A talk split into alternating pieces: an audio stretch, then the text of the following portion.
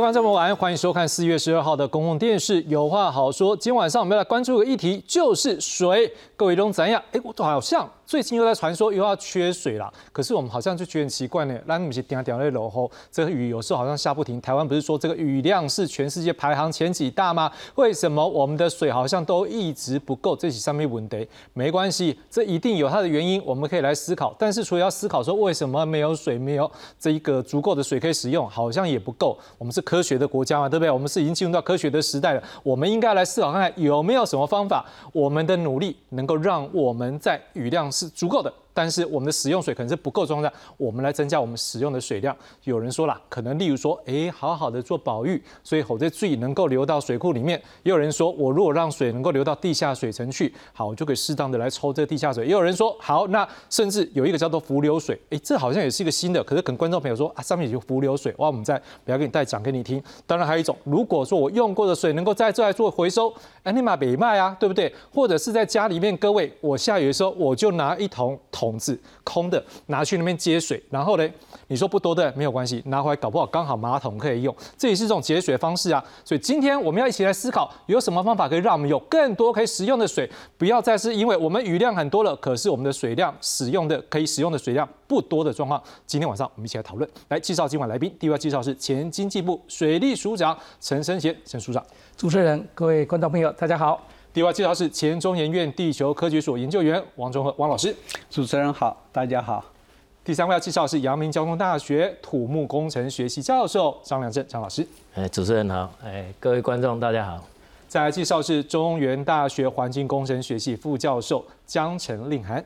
主持人好，各位观众好。好，那一开始呢，我们就要先大家来看看今天最新的新闻，就是有些老师就在提醒了啊，水库哈保育要好好做了。我们先看下面这则报道。大台北上午还是晴朗好天气，十一点半高温达二十八点二度。不过随着东北季风接近，十二号下午起，迎风面北部、东北部就会转凉下雨，而到了十五号还会有封面报道，有两波东北季风影响。那第一波呢，就是今天中午之后；第二波就是在周六，周六的东北季风还有受到封面通过影响，降雨几率是明显增加。至于今年第一个热带低压，目前中心接近菲律宾陆地，但对流持续衰减，未来增强为台风的机会不大。而中南部的水情吃紧，明德水库蓄水率来到百分之二十四点六，白河水库百分之十七点四，增文水库百分之十一点三，阿公店水库也不到百分之二十五。民团呼吁，不能每次缺水只期待台风，应该借着政府组织改造，成立水库集水区专责管理单位。中南部 在缺水的时候，你可以发现台北市好像都没有这样的一个问题。那为什么？因为台北市水源特定区很重要呢，它跟水跟土地两个的管理是在一块儿。民团分析，水库要面对淤积、蓄水区下陷、周边水土保持等多重议题，呼吁合并管理，才能更有效留住水资源。记者综合报道。好了，各位观众朋友，看到这东西买金牙工啊，这后面会不会真的没有水可以用？的确，我们有些朋友们可能你已经有感觉到，你家里面这个供水的水量。减少，也有朋友们是供水的水压减少，好，但是大部分朋友还是很幸运。不过要记住呢，有人是供水供减压的时候，有人是供水减量的时候，我们要来注意，不要改天全部大家都没有水可以用。来，我们来看一下目前最新的水情状况。来，第一个我们要看到的是目前水情灯号。来，我们先看到是绿色。还好的，我们让来先跨界，在新竹苗栗还有中部部分的区段，好，我们看到这部分呢是绿色的，这代表什么意思呢？我们来看到它代表提醒，就是民生的部分，它是减压供水，夜间从半夜的。十一点到第二天早上的五点，它是减压供水的。在工业的部分呢，请业者自主节水百分之五。比较严重一点的，来我们看到是嘉义县市这个我们叫做减压供水黄灯。好，这时候呢，就是民生呢是从晚上的十点到第二天的六点减压供水，所以这时间比绿的各增加两个小时。工业的部分呢，自主节水增加到百分之七。另外，行政机关还有国营事业呢。所管辖的非急需或者是非必要的用水呢，是暂停来供给。另外比较麻烦的，也是比较辛苦的，就是咱台南跟高雄的乡亲啦。台南、高雄的朋友们辛苦啦！民生减压供水，从晚上的十点到第二天早上六点。工业呢，则是在每个月一千度以上的用水户节水百分之十。非工业的部分呢，每个月是一千度以上的用水户节水百分之十，甚至依序到百分之二十。为什么呢？我们来看一下金脉最的总控。好来，为什么台湾会缺水？因为我们现在雨量好像很多，却留不住。平均年雨量两千五百公里，是世界平均值二点六倍。地势高耸，河川坡陡流急，约百分之七十的雨水流入大海。各位读过我们的学校以前的地理还是地球科学，都讲过这些，对不对？我们都知道。可是更糟糕的一个问题是，我们的水量只有百分之十八会进入到水库、河川或地下水层，所以雨量多却留不住，我们变成世界排名第十八位的缺水国家。另外，降雨期的分布不均，就是漏多或者是漏加多，但是没有水的时候就是没有雨。丰枯水期显著的差异，所以降雨常常会集中在梅雨或者是台风。所以换句话，梅雨晚点来，或者是台风没有来，可能这雨量就会减少的很多很多。所以枯水期呢，尤其在十一到四月，更需要依赖水库的存水。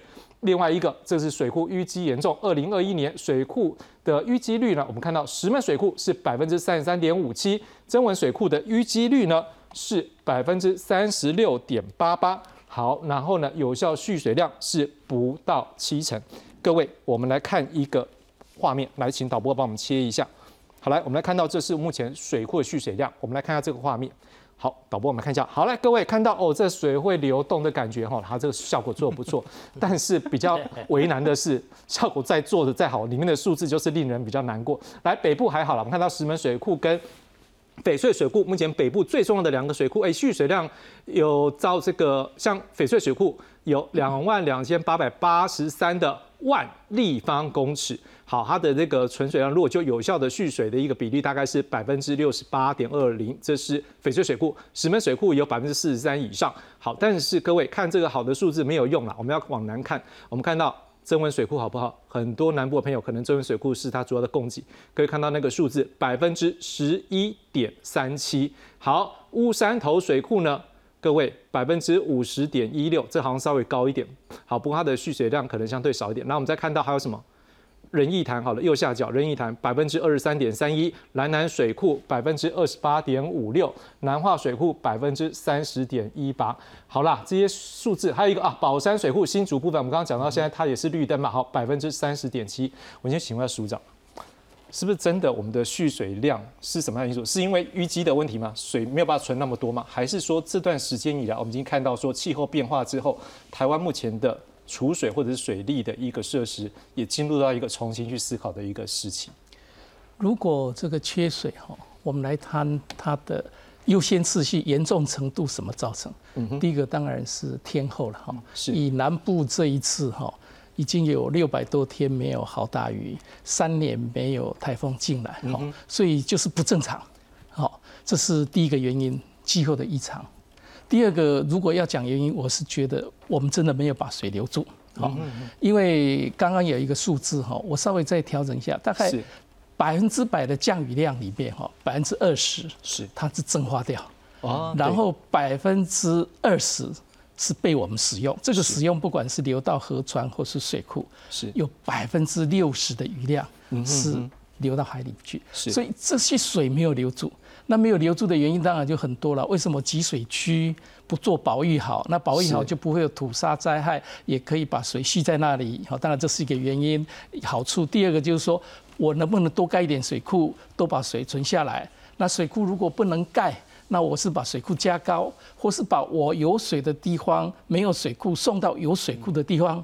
好，或是现在在做人工湖，或是我怎么样补助地下水。就水流下来，是，这是第二个原因。好，那当然第三个原因其实很多了哈，集水区治理保育也是个原因。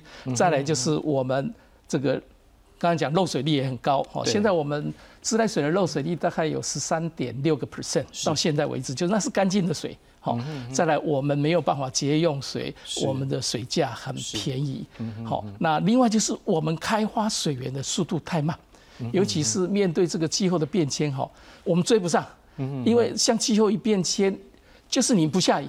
是那不下雨，你就必须在前瞻计划里面有一些不受天候影响的水资源，要赶快开发出来。是像那个再生水，是哦，因为污水收集起来就可以处理来使用，我们太慢了，或是海水淡化。待会儿我们再来谈这一块，是是要赶快积极。所以如果讲原因很多，是但是照秩序讲起来，大概这些都是我们要注意的。是。呃，署长，当然你现在不是在这个水利署长这个位置，但是就是就您过去在这个里面的了解，我们要请您来陪我们看几个内容，也帮观众朋友说明一下，现在政府他这样做的目的是什么？我们先来看一个，您刚好提到说水资源的利用部分，好，我们来看这个图。我们先看到各位这个图呢，是一百零一年到一百一十年这十年以来水资源利用的一个状况，我们带大家看一下，就是。降雨量呢？如果是九百一十四点四四亿吨的一个状况下，我们看到这个平均值就是每年了哈。但是刚才这个陈处长也告诉我们一个东西，像蒸发量呢，各位看到第一个两百零六点二零亿吨，也就是占了百分之二十二点五五。好，那剩下的呢，渗入到地下水大概是百分之五的部分。好，流到河川里面是百分之。这个七十一点九五的一个部分，可是我们真的要看的一件事情，真的到水库的供水量是百分之四十，啊，百分之二十四点三零左右。好，那所以说水库并不是完全的，但是水库之外有没有其他可能性？这是我们大家讨论。另外一个我们也看到是生活用水是占了百分之十九点二八，诶，这个很难去改变。好，工业用水呢百分之九点八九，但农业用水很高，但是好像没有这些东西，我们也没有东西吃，对不对？农业很重要，所以这个是一个现象。我们待会可能也请署长来帮我们解读一下这些内容。另外，我们再看到下一章，就是要来看的是水资源供给。如果把刚才的图比较复杂，我们再简化一点。好，各位看到地面水有百分之六十六点一。但在地下水的部分，我们可能使用的百分之三十三点二七，大家会想说，哎，地下水是不是这样子？会不会什么地层下陷啊？没关系，待会我们也请呃，像汪老师啊，或者是另外张老师也可以来告诉我们这部分。好，那生活用水我们刚刚讲的在百分之二十二，农业用水看起来比较多，百分之六十八。但不管怎样，每个用水都很重要，所以政府现在怎么样做呢？我们来看一下政府这段时间所作所为。先来看的是前瞻计划。好，前瞻计划做了一些设施，我们看到，例如说阿姆坪防御隧道。好，或者是浮流水的一个设计，或者是备源的水井，好，这些呢，totally 全部加起来是一天可以增加到一百九十七万吨，以目前来看，相当于全国百分之十八的公共用水。另外呢，这一次因为已经发现水可能不够，所以在三月一号也成立一个中央旱灾应变中心，分成五个方面，调度备源。节水、多元供水、水库的整备，而且农业供水呢，也已经从浊水溪中水南调，就从中部的水把往南部调来支援嘉义。目标是希望供水韧性可不可以延长到五月梅雨季或七月台风季，等待适时的雨水来临。好，另外还有一个部分呢，我们来看到的是，那这段时间呢，如果用图来看，各位区域调度大概调了三点六万吨。好，看看水井十六点六万吨，紧急海水淡化是二点四万吨。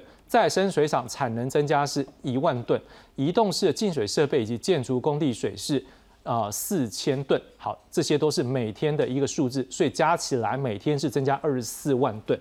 我想请问署长，你刚刚讲说努力的找水，这有点是跟不上。但是现在看起来，你以前这些同仁们这样在做的时候，是不是也是尽力就我们有的水资源想办法去做？但是我们在思考两个问题，第一个。有没有可能在更节约？就是像刚才农业用水，或者是工业用水，或者是民生用，有可能在减少嘛？第二个是找水这件事情，现在已经是极限了吗？还是也反映出来只是一个紧急短期的？未来是不是还有长期的可能性嘛？这两个部分，你来跟我们说一下。呃，其实现在每次遇到旱灾，就是要找备源。嗯哼哼。那备源最多就是现在找湖流水或是找井。是。但是事实上哈，不管湖流水或是找井。好，其实都有它的极限，因为到底湖流水会不会超过它的存在量，或是你这个抽井会不会造成地盘下陷？所以像这些工作，理论上你就事先要调查好，我要取湖流水哪边是安全的出水量，因为湖流水取多了。下游取水口说不定那个河川的水就会减少，所以这个就事先要规划好。再来就备源水井吼，不要每一次就找，我应该事先讲好这边地下水充分，所以尤其是靠近我进水厂的地方，我这个地方马上可以进我的进水厂，透过管线设施，这些事先就要布置好，不要现在沿着河又找吼，即使找了很多，它没有进管线。你也是直到分区供水的时候，人家来载水，那个效果都不大，而且你又没有补助，用了一次以后说不定就，所以我说像这些备援的，你要及早就规划，等在那边是需要我就动，不要宁可早紧的时候那就很慢，而且效果不大，而且用一次就就类似在丢钱，用一次就没了。像这些整体来做一个规划，好，那这些是要做。那当然，第二个现在有在做，就是说，因为台湾的水资源哈，它不是分配很均匀，是，所以有时候多的就调给谁，像我们翡翠水库水很多，就供给新北，好就。资源十分水库哈，所以现在也在连通，好像这个增温水库资源到我们高平溪或是南化水库，像这个连通有在做，好这个也要继续做下去。尤其连通它有两个方式，一个是清水连通，就自来水；一个是远水连通。其实有一个就好了。那另外这个联通做好，我们也希望是双向。好像这些，那我还是要强调，就是我们水资源的开发真的太慢了。嗯好，尤其是像新加坡。最厉害的就是它的再生水，是那再生水，它几乎所有每一滴废水，几乎都收集在一起。是台湾现在的再生水可以使用的，就是到三级处理给公用使用的，大概每天九万吨而已。是，所以这个很慢。然后我们的海淡，到现在台湾淡化还没有一个出来。本岛离岛是海淡水是已经是主要的水源，可是现在今年要出来的就是我们的这个是。这个台塑的那个六氢十万吨，境内会完工，其他的都还没有一个海淡厂。应该是说指的是固定的了。我们现在有移动式的，那个移动式那个很小，很小，大概顶多每天一段吨，好一点二万吨，而且那个很费电，好，所以照理讲，像这些本来。像海淡做的最好的就是以色列，好像这些本来就，所以有一些开源方面，我们步伐要迈得更开。是好，那基本上呢，在署长这边跟我们的介绍，我们可以知道，实际上水利署的兄弟们，大家。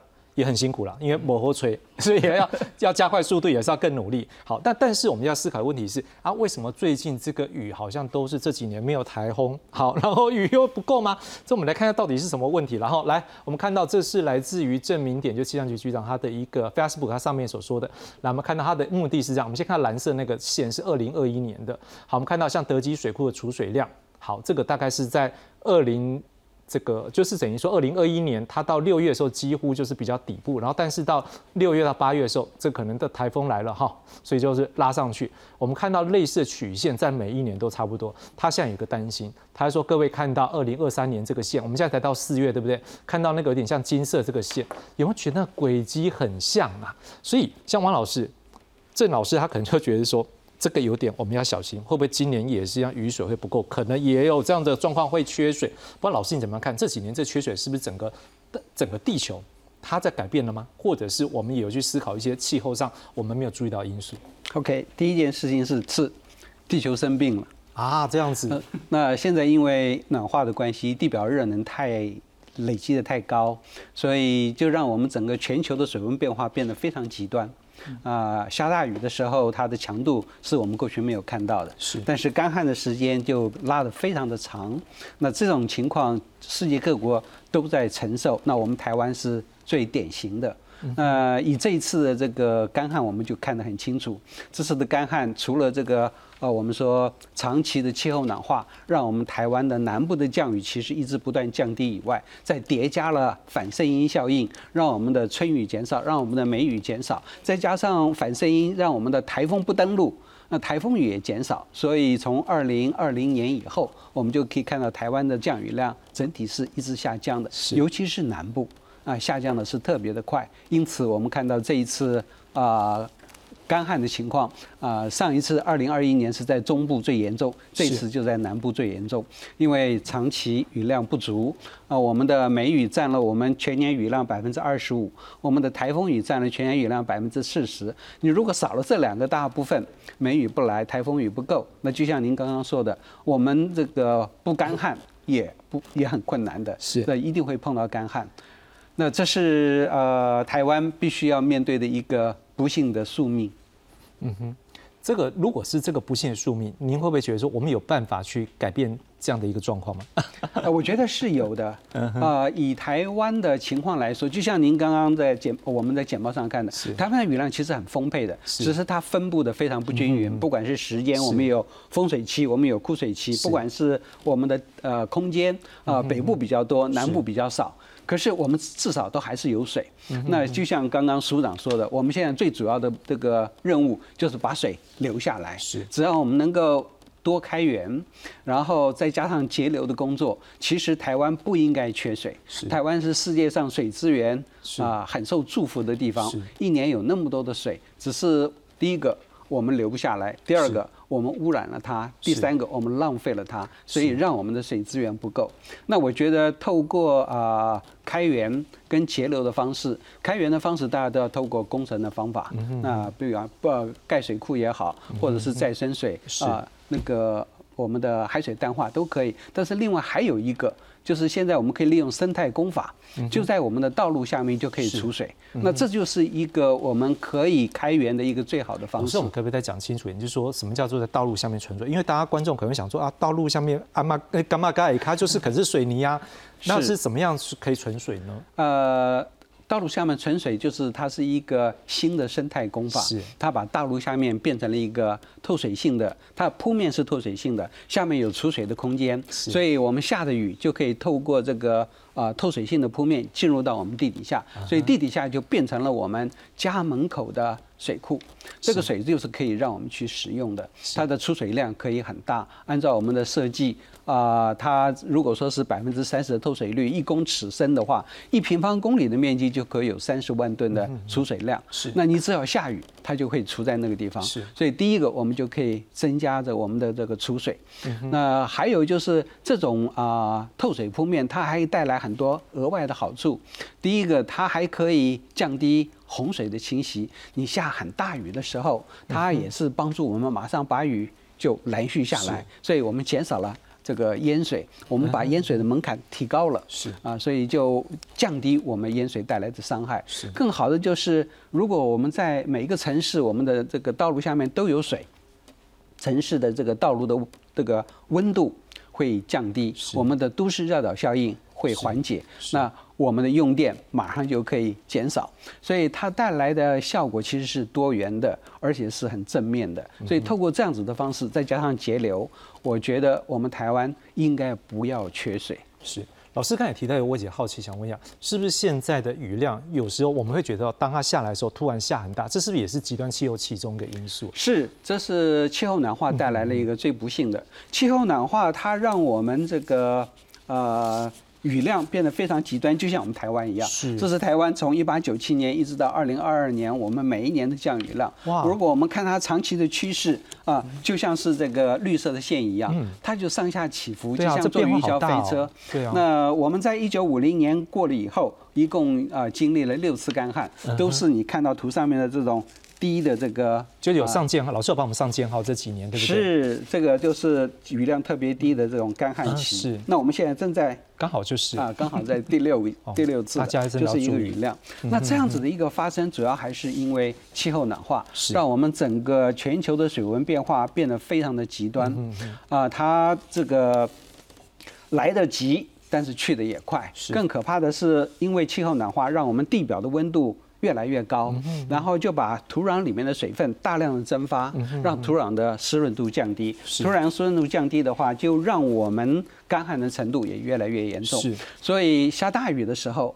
啊，我们是呃豪大雨，因为每增加一度的地表温度，我们大气层里面的水量可以增加百分之七。我们现在超过了一点二度了，所以我们知道说，我们大气层里面的水蒸气比过去多了百分之八，那个量是非常庞大的。所以一旦它有一个出口，有一个低气压，它下落下来，那个量是我们承受不住的。那所以在那个 IPCC 它最近的报告里面讲得非常清楚，他说我们地表的温度越高，我们的降雨强度就会越强。是，所以我们可以看到，在这个图上面啊，最上面那个是我们的过去，然后接下来是我们的现在，就是我们已经升温超过一度了。是，可是我们现在还要继续往一点五两度的方向进，所以我们的降雨强度还会继续的增高。我们现在的降雨强度比过去增加了百分之三十，是，可是未来我们还要增加百分之五十，所以这是第一个，我们的降雨强度还会更高。那第二个更可怕的是干旱还会越来越严峻啊。那以这个 IPCC 第六次的评估报告也看得很清楚，呃，我们的过去如果我们把它当做一个单位的话，那么现在我们增加了一度，等于是我们的干旱多了百分之七十，一点七倍。然后我们正要往一点五度，我们预计大概二零三零年左右我们会迈过一点五度的门槛。那时候全世界的干旱就比过去来比就增加了两倍。那对于我们台湾来说，当你的降雨强度越强，你的这个干旱的冲击越大，对我们水资源的这个调配运用就越困难。是，所以这就是我们台湾现在面临的更可怕的。那除了这个全暖化的大背景，然后再加上这个啊。我们说碰到了这个呃反声音现象的话，它就会叠加下来，就带来一个更可怕的效应。这是我们台湾西南部啊，我们说从一九四零年以来，我们都有这个很好的雨量记录，一直到现在，它的长期趋势就像我们在图上面看到绿色那个虚线一样，它就是一直不断的降低。嗯，可是我们的北部反而是反向的降低，这就是我们台湾南北的差异。那你看到那个？画了一个虚线，那个地方就是从二零二零年以来的三重反声音现象给我们带来的雨量格外的低，也是造成我们今天啊干旱变得非常严重的一个直接因素。是，我想从汪老师这边。我来帮观众朋友，我们整理了几个点。第一个，老师告诉我们说，现在降雨开始越越极端，所以下大雨的哦喽就多。好，不下的时候就没有，那没有的时候我们就没有水，对不对？但下很大时候，老师也提醒我们一件事情，它很多可能在空气中，它可能大量的积水。好，但是这些积水，如果我们要怎么把它留下来？那老师这样可能提醒我们，如果没有铺面的话，它就顺着水沟。牢了可以了牢罩，我们没有把它留住。好，那如果说是它在空气中，它一旦它下来的时候，你来不及抓住之后，那更是浪费掉。所以老师提醒我们两个部分，一个要怎么存，那另外一个是也要告诉我们去思考一个问题是掉水。因为你刚刚讲到南北的不同，调水我们最后面可能再请署长帮我们讲，目前调水的一个就是它有一些调动的状况。但是您这样提到的时候，我们也带观众朋友来看一个图，就是如果说这个可能都同学们哈，现在在考试有看过这张图，或者是好各位以前读过书有看过了，来老师可能提醒我们的一件事说，如果我可以让多点水能够进入到含水层去。是不是我可以把它存下来的意思，对不对？老师应该带着这意思。好，那如果是这样的话，就代表一件事：我们未来要怎么样去从地下把这个水给找回来呢？来，我们来看看下面这则报道。南部水情严峻，不止一般民众节约用水，饭店柜台人员办完入住手续，也向旅客宣导节水。我们用淋浴的方式来代替泡澡。高雄三月底水情灯号亮起，晨灯开始减量供水，但据水公司抄表统计，仍有许多用水超过一千度的用水大户未依公告节水一成。观光商业等非工业用户有两百一十六户，洗车业也有一百一十三户，其余工业、游泳池及三温暖也有零星未达标，总计三百八十二户，不合格率高达四成。水公司四月中将再次比对，若不合格将强制节水。连续两次未达节水目标十 percent。的话，本公司就会安排来做这个签封，让用户这个进水量减少，强制达到节水十 percent 的目标。大雨不来，高雄只能赶工凿抗旱井。行政院长陈建仁及经济部长王美花等人十一号视察高平溪凿井进度，因为高平两地之前因跨区调水问题引发抢水争议，王美花表示会加挖十口抗旱井，总计六十口来应应，并持续协调调水问题。凿出来水井。啊，怎么样也可以供屏东使用，多余的水也可以来提供给高雄使用。那我想区域调度哈，是我们长期哈一定要做的情形。除了挖井增文水库暂定四月中再次放水到乌山头水库稳定供水量，届时增文蓄水率恐怕下探到低于一成。南水局强调，目前水量可稳定供水到至少五月底，而受干旱影响，嘉义多处竹林已经出现灾损。那现场看到哈，整个大概大面积的这个竹笋啊，受到旱象的影响非常的严重哈。正值初笋期，且端午节即将到来，竹笋竹叶大范围干枯，让笋农心血几乎泡汤。农粮署等单位已前往大林镇勘灾，承诺会尽快回报农委会，争取灾害救助。记者陈焕宇、陈显坤南部报道。好，刚才那个汪老师已经告诉我们，怎么样把水存在地下很重要。但是我们要请问一下张老师，最给它存叠头卡被给它贴出来，刚好干单不？因为假设说以这张图来讲的话，它真的大部分水可以到这个含水层去的时候，我们在想一个问题。我们今天不是听说吗？我敢怕只要这打一个水井下去的话，有的时候会这个怎么样？就是超抽地下水啊，水就我们的土地会陷下去，干美安呢？还是说是让有科学方法来看这件事情呢？OK，我想啊，这个这个图哈是一个示意性的了哈。是。那在在这个图里面，其实只是告诉你说地下水它会存在哪些地方。是。但是刚刚你所提到的，就是说，到底地下水存在地下，嘿，那我们去使用它，当然现在最直接就是把它抽出来嘛，哈。那浮流水是另外一种方式了哈。但是比较一般的话，就就是土化是抽出来。那我们在使用它的时候，会不会造成现在大家想的会不会地层下陷？啊。然后这个这个它里面到底丰不丰富？我是不是抽一点点水它就会陷，或是要抽很多它才才要抽很多它还不会陷？对呀。这个其这些哈，其实说句实话，就是在看它下面的水文地质啊，这样子。哎，那可以调查的就对。那这里呀哈，我用两个示意的这个图哈，这个哈这个图是什么图呢？这个图呢，就是我们一般在表达地址的时候，我们叫水文地质图。那这个图要怎么看？这个哈，这是地表，哦，啊，这是往地下，哦，所以这是什么？你看站在地表，那往下切一个剖面往下看，哦，好，往下看。那啊，以这个为例，然后我们这是沿某一条一条方向哈，沿某一条路这样走，那往下看，是这样就来看说啊，下面的地址到底怎么样？那以这张图为例哈。这里有不同的颜色，那像这个蓝色这个地方，代表它下面是粗颗粒的砾石或粗沙。哦。这一种的地方呢，它的地下水呢就会丰富。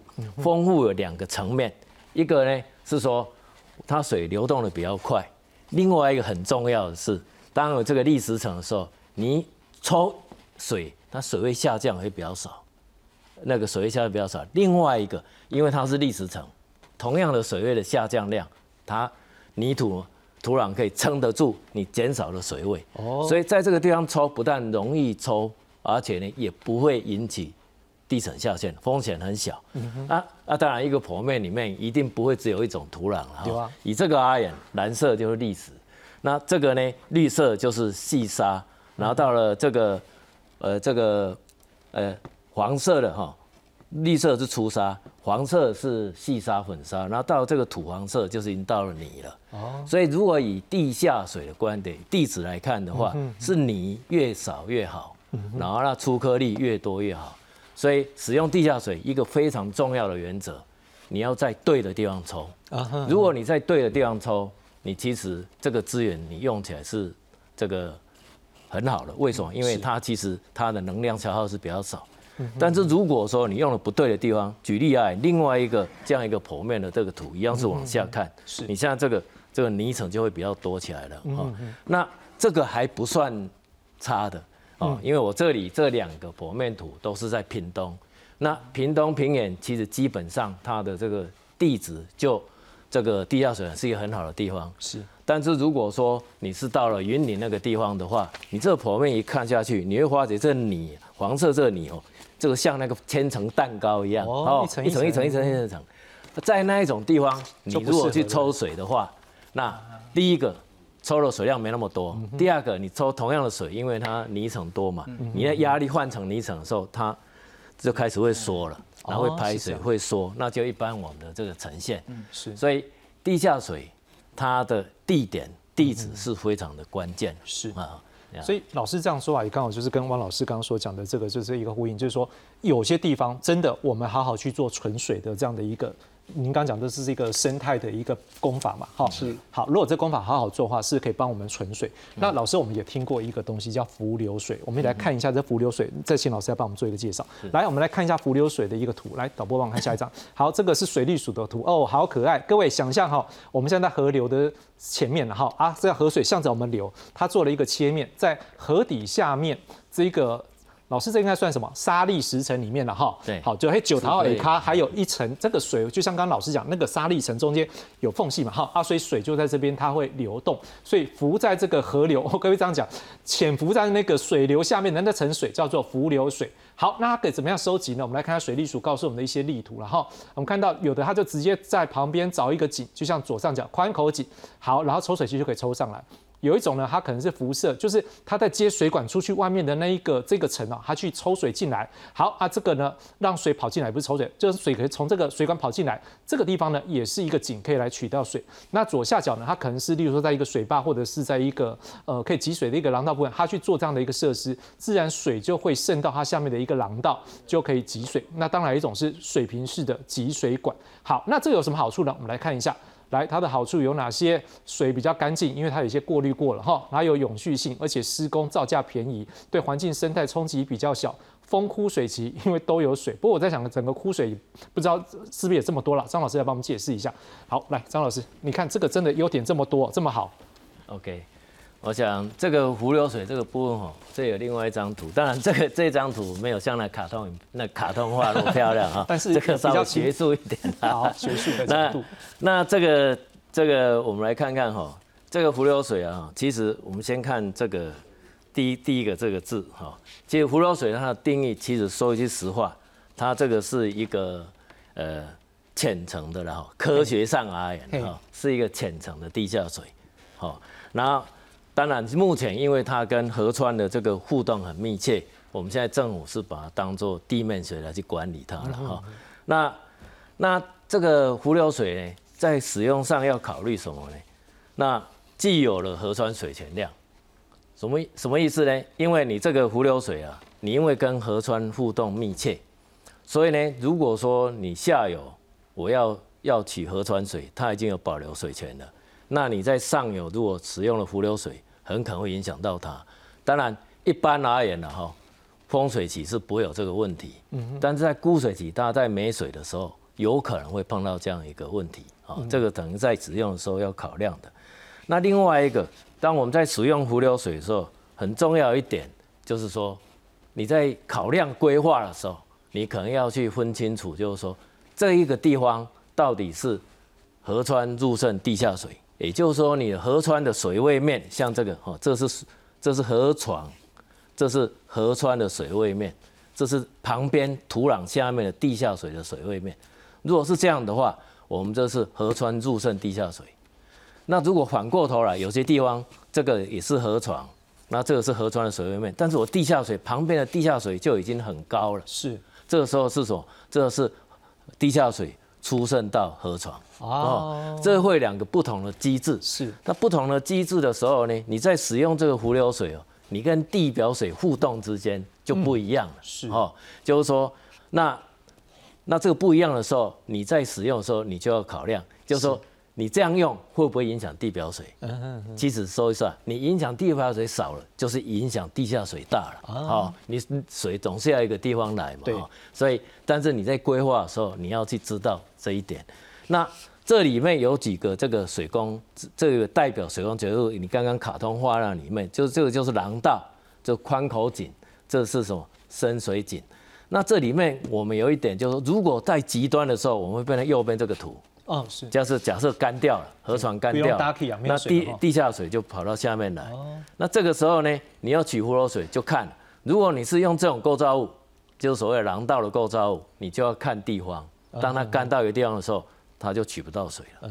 但是如果你用宽口井，甚至打深井的，你就仍然可以取得到水。所以，所以水枯的时候还是可以取得到了。对，那还是很好的，还是可以。对，所以现在呢，我们今这个就是湖流水它的。的的好处嘛，哈，就是说，当我河川水量很少或几乎没有的时候，我还可以取到下面的这个水，这是在枯水期的时候。是，但是事实上，湖流水以现在目前这个水利水利单位呢，事实上它也不是只有在枯水期，可能大家没有想到的，它在这个丰水期，河川流量很大的时候，湖流水也是可以用。台风也可以吗？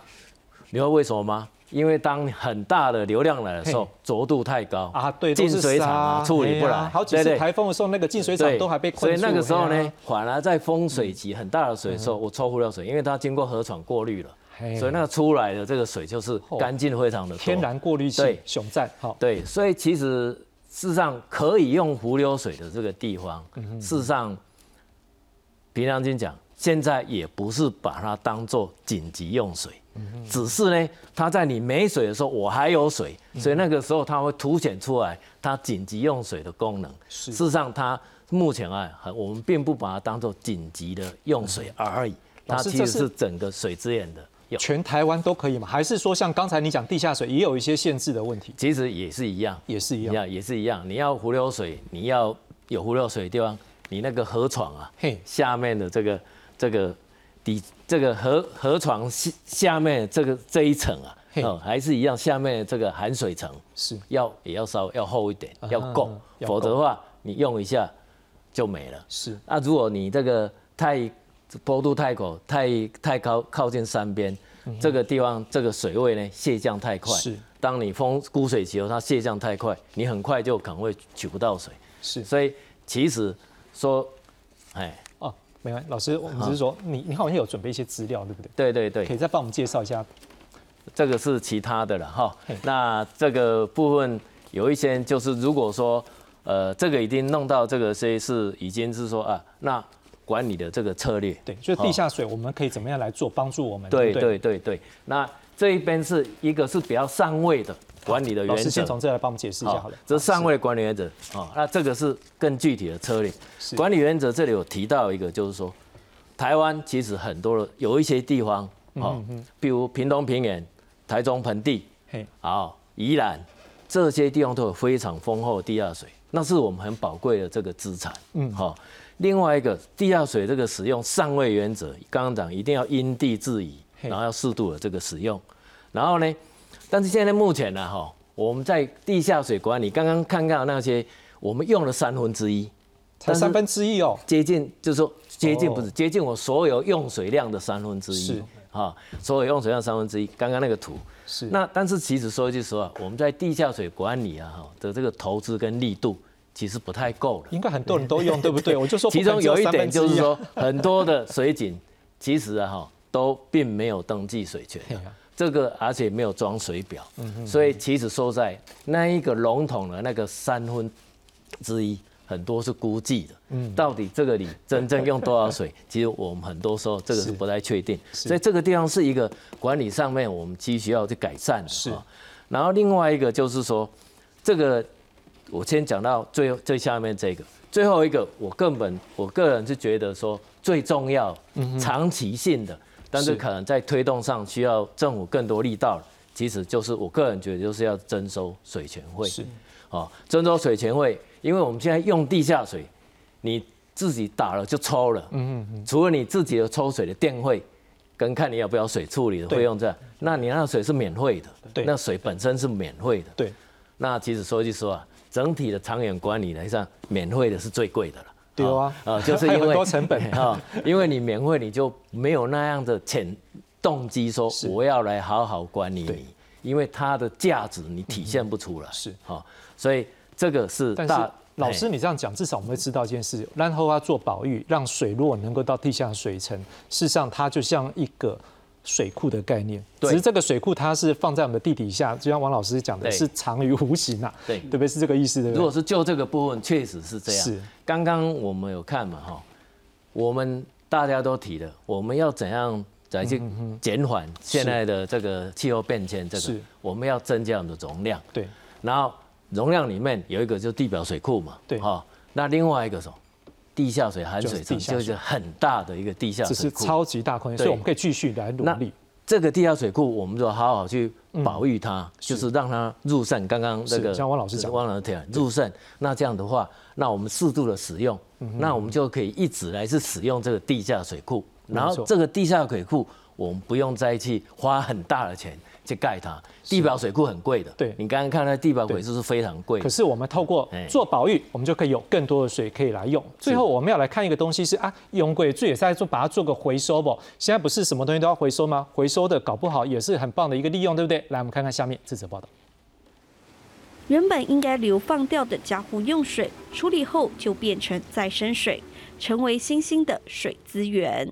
那从这里可以看得出来，经过 RO 系统过滤出来的水，它水质会变得比较更澄清、更干净，然后好像自来水一样。以凤山溪再生水厂为例，从二零一八年开始提供中钢每天四点零五万吨水，另外两万吨水来自临海再生水厂，因此中钢每天的补水量将近一半是来自再生水。未来中钢还希望将再生水的比例增加至百分之五十七。不过，再生水的价格比平均水价高出许多，也导致部分业者望之却步。因此，有立委建议经济部应该抛出诱因。排水的水费公式是不合理的，高用水费之后呢，就是每个月五十一度以上了，均一价。好，就是十二点零七五块。好，那顶多加增耗水费，总共也不过十五块而已。当然，再生水厂它每度电的成本是高，大概是二十五到三十元。那你让高耗水继续用这么便宜的水，它不投入节水、淡水相关的作为，所以你要有积极的作为。你多久能够提供出来这样的版本？委员给我两个月，好不好？好，可以。目前再生水的用途以工业为主，未来是否可能仿效以色列用于灌溉？水利署副署长王义峰对外表示，曾思考此方向，但目前再生水有限，因此短期内还是以工业用为主。记者综合报道。好，这再生水目前怎么样的一个运作呢？我们来看一下这个图。来，我们看到这是水利署给我们的一个，我们看到。左边哈，你有看到蓝色那个字？安平一期、永康一期、临海跟凤山，这是目前已经完成的，目前可以供应是每天大概九点六万吨。各位，它如果继续陆续完成的，预计在一百一十八年前会能够提供到二十八点九万吨。但是各位还有一些公共污水再生，右边那边那边如果再增加下去，每天还可以增加三十四点一万吨。各位，这个很多呢。我想请问一下江谢老师，是如果这些的运作来讲，是不是未来我们在科技上是可以帮助我们把污水来做一个整理，然后再做一些运用呢？我想在技术上是完全没有问题，然后技术上就是包含像刚刚署长说了，像那个呃新加坡哦，完全就是他们已经做到说就是 New Water 呃处理完之后，当然民众观感上会有一点感受到说，哎，在这个污水，我们马桶冲下去，水又回到我的水龙头，好像感受不是很好。那新加坡目前的做法是说，它那个呃处理完的再生水啊，它是灌到水库里面，然后再重新经过水库的净水程序，然后跟水库里面的水混在一起，啊，民众观感上就。来重新，呃，就是你知道有有有在有在稀释过一次，感觉就会好一些。所以，呃，先说技术上是没有问题的啦。啊，那另外呢，在我我是我个人认为，刚署长也有提到再生水哦，我觉得它最大的魅力哦，其实是在就是供水非常稳定，因为它不是一个看天吃饭的水资源。台湾两千三百万人每天都在吃喝拉撒，不管天上有没有下雨，那每一个人呃平均产生的污水量大约是一百四十到一百。五十公升每一天了哈，那这个数字如果是经过呃 RO 处理的话，那你至少处理出来的水大概还诶还会有一半会可以变成再生水好。那呃以这个数字来算起来的话呢，每一天能够供应的再生水量其实。大概是一百接近两百万吨每一天啊，那这个数字其实跟水利署目前喊出来说，在二零三一年它要达成这个一百每天要一百三十二万吨的这个数字是吻合的啦。当然，我们刚刚在图卡上也看到，目前的呃水量就是还还还还有待有待努力，然后我们我们还可以再再进一步加强。对，江西老师，我们知道。那个像台积电，对，或者是有一些新竹科学园区，我们知道是说，因为它可能水不够，就要请人家载水来。对，但是我们看到是他们自己有用心，他好像他们在他们的废水处理上面，是不是也做到试着降低需求量？这个是不是也是一个未来全世界工业化的趋势？是这样，没错。那呃，以台积电为例啦哈，那台积电事实上他们甚至自己能够成立一个再生水厂。那呃，就是所以，我我想这是两个面向了，一个面向就是说，呃，政府从我们叫它系统再生水。水哈，政政府就是用政府的力量，把我们这个公共污水系统里面的水呢，呃，重新回收再利用，然后。尽可能，那当然目前然后我们以工业使用为主，那呃尽可能提供这个工业用。那另外一方面，我觉得啊企业端啊，他们也应也如果行有余力的话，事实上以这个就是台湾的高科技业的那个就是成本结构来说啊，其实用水的就是占他们的成本比例非常非常低啊，就算是 double triple，其实还好而已。对，所以呃。呃，我我有跟水利署交换过意见，然后就是水利署觉得说啊，就是因为坦白说，现在再生水推动，呃，最大的问题其实是在那个呃水价，就是台湾的自来水价呃长期是偏低的。所以换句话说，如果水价高一些。对，或许对比不会差太多，对不对？没错，就是呃，站在你是一个厂商的角度啊，自来水一度就是十块钱、十二块啊。那再生水目前呃已经目前已经就是营运的这些厂呢，再生水一度大概是十九点多到三十点多，就二十到三十块之间哦。那新的全新的自来水十块，然后再生水呢二十到三十块，哎，任何一个厂商都会觉得说，哦，那我用自来水就好。对，那所以呃。啊，但是啊，哈，就是如果要提高再生水价啊，不，提高自来水价的话，那其实会遭遇到厂商很多的反弹。那我刚说跟水利署讨论，他们就觉得说这个好像哎，就是呃推行上可能会有困难。那是，但我认为事实上其实对产业来说影响应该是有限了。是，嗯，江夏老师，我在想请教你一件事情。如果说啦，我们知道像有些家庭，例如说我知道在北投，他们有另外一管是温泉管啊，他们家有一种是自来水，一个是温泉水。对，我们可不可以以后有可能是说，在一个城市如果在造镇或者是一个工业区的时候，是有可能说他们的。这个机构里面就有两个管，一个是回收，一般是正常的自来水。对，好，另外一个是回收水，这样是不是可以帮助我们在一些不用最干净的水的时候，可以用到更多的水？事实上，这是我个人的理想，有机会实现。对，就是呃，当然已经完成了工业区。目前呢，哈，我们先说目前的再生水的使用呢，呃，以工业使用为主。哦，那呃，那反正。最多我们现在算起来，再生水一天就是一百多万吨嘛。那我们目前每天工业用水使用量是大约要五百万吨，所以其实即使是只供再生水，哎哎，就是只供工业使用啊，也是也其实也就不够了。然后，所以初步我觉得以工业使用为主。那在这个情况下。旧的工业区其实比较难说配两套呃管网系统，但是未来如果能够有新的科学园区、新的工业区啊，那我们能够配两套管网，就是一套是自来水管网，一套是再生水的管网。好，那可能这个要配合说未来的再生水可能不太能像现在这样是一个你知道，就是呃煤核的做法，就是每一个水厂呢配合它的用水端会有不一样的这个呃需水的的需求，不一样的需水的标准。未来我们可能就是。